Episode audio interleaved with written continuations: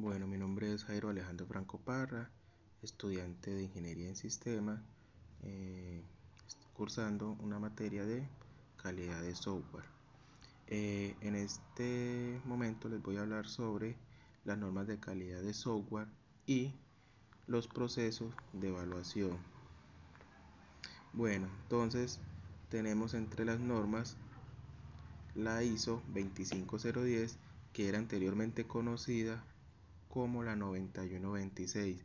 Esta tiene seis características que son la funcionalidad, que es la capacidad que tiene el software de ofrecer un cumplimiento a ciertos requisitos eh, establecidos antes de su creación.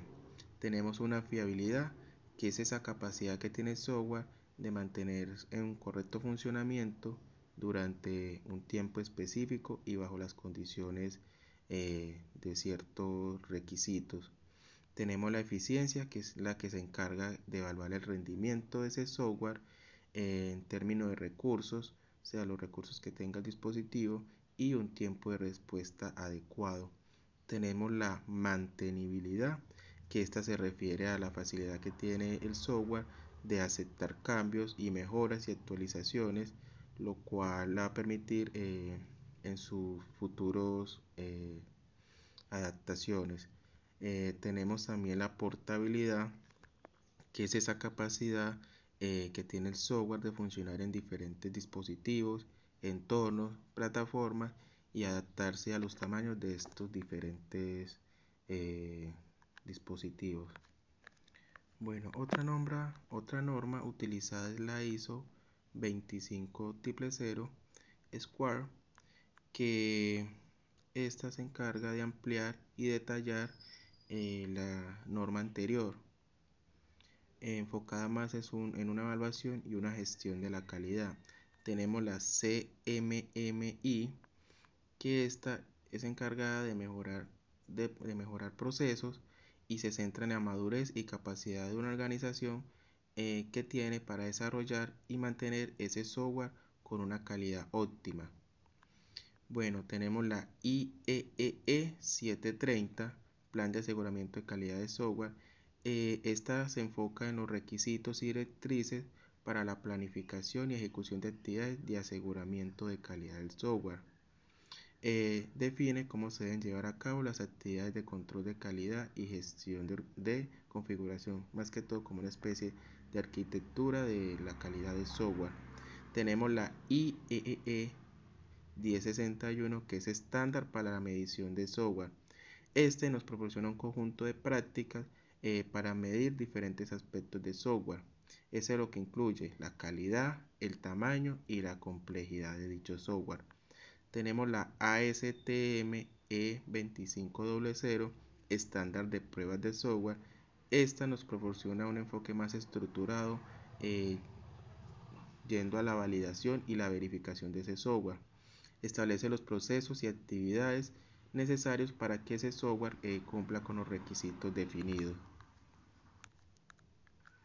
Bueno, entre los procesos de evaluación eh, tenemos lo que es una prueba de software que con esto eh, se verifica la ejecución de software con el propósito de encontrar errores o verificar que cumpla con los requisitos establecidos anteriormente.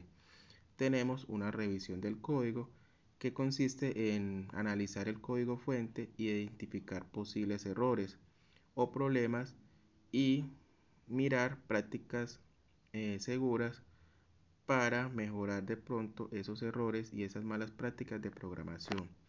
Tenemos también las inspecciones de software, eh, que es muy similar a, la, a la, la revisión del código, pero esa tiene un enfoque más formal y estructurado, donde ya un equipo se encarga de revisar el código, a buscar errores y mejoras potenciales. Eh, tenemos la auditoría de calidad de software.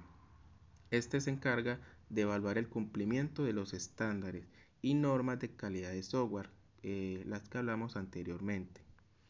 Análisis y eh, análisis examina el código sin ejecutarlo. Este sería el análisis estático. Mientras que el análisis dinámico se hace un análisis pero con el software en ejecución, lo cual permite eh, mirarlo cómo se comporta y cómo se desempeña a medida que va trabajando. Tenemos una evaluación de seguridad. Este se enfoca en identificar y corregir posibles vulnerabilidades y debilidades de la seguridad de software. Mirar que de pronto eh, puede afectar en cuanto a, posibles ataques cibernéticos o a posibles eh, huecos eh, en nuestro código que de pronto pueden afectar el, en sí la seguridad de nuestro software. Evaluación de rendimiento. mide la capacidad del software para manejar una carga de trabajo. Esto especifica y asegura que funcione de manera eficiente y sin problema bajo diversas condiciones y adicional con los recursos que, contenga el dispositivo donde se esté manejando, eh, que puedas trabajar de una manera fluida y sin interrupciones, donde el usuario pueda estar tranquilo al momento de usarlo o de interactuar. Pruebas de usabilidad. Esa es más que todo enfocada al usuario. Esta es donde ya eh, se evalúa eh, la facilidad de su uso, que no, no, sea muy complejo para el usuario manejarlo, eh, asegurando que el software sea intuitivo y satisfactorio para esos usuarios finales que son en sí los que lo van a utilizar a comprar o, en sí van a ser los que van a ser eh, van a adquirir la experiencia de manejo y nos van a dar un, unos posibles requerimientos para, para ir mejorando dicha aplicación bueno eso era todo Muchas gracias y hasta luego.